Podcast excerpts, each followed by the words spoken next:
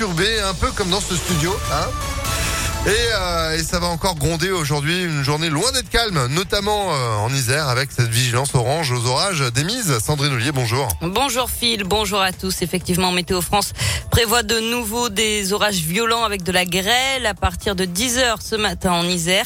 Hier, Vienne a déjà subi de violentes averses de grêle en début d'après-midi. Vous retrouvez les images impressionnantes sur impactfm.fr.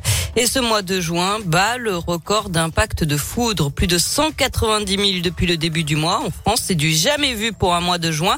Mais on est encore loin du record absolu. 370 000 impacts. C'était en juillet 2006.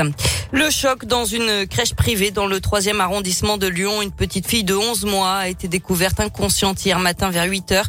Transportée à l'hôpital, elle n'a pas survécu. Les premiers éléments laissent penser qu'elle aurait ingéré un produit toxique.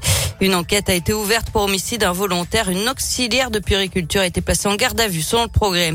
Gérald Darmanin dans l'agglomération lyonnaise aujourd'hui. Le ministre de l'Intérieur est attendu à Saint-Cyr au Mont-d'Or pour la remise des diplômes à l'école de police. On poursuit notre série consacrée au pouvoir d'achat avec un gros plan ce matin sur le boom de la seconde main. Le Bon Coin, Vinted avec 19 millions de membres en France ou encore Back Market. Ces sites cartonnent, mais bien avant leur arrivée, des associations comme Emmaüs ou Notre-Dame des Sans-Abri à Lyon proposent à la vente dans leurs locaux des meubles, de la vaisselle, des vêtements ou encore des jouets récupérés et reconditionnés. Sauf qu'aujourd'hui, la démarche revêt aussi un aspect éco-responsable. Acheter de la seconde main, c'est aussi éviter la fabrication d'un nouveau produit. Ainsi, en plein milieu du centre commercial de la Pardieu, la recyclerie circuit court qui a ouvert il y a plusieurs semaines ne désemplit pas. On peut venir donner des objets qui ne nous servent plus ou trouver des articles à petit prix.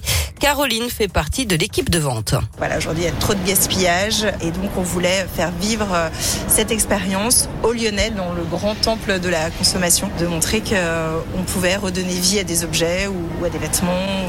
Le but, nous, c'est qu'on récupère choses qui soient quand même en bon état pour que ce soit réutilisé, réutilisable. Et effectivement, il y a beaucoup de familles qui viennent. Euh, on a aussi bien des livres de cours que des petits livres de lecture, que des jouets. On a une clientèle aussi qui, bah, qui dit que ça sert à rien d'aller acheter du neuf pour des choses qui vont pas forcément perdurer. Donc autant acheter de la seconde main. Il y a vraiment toutes sortes de, de clientèle qui vient ici. Le concept store restera à cet emplacement jusqu'en mars 2023 avant de trouver un autre lieu dans le centre commercial.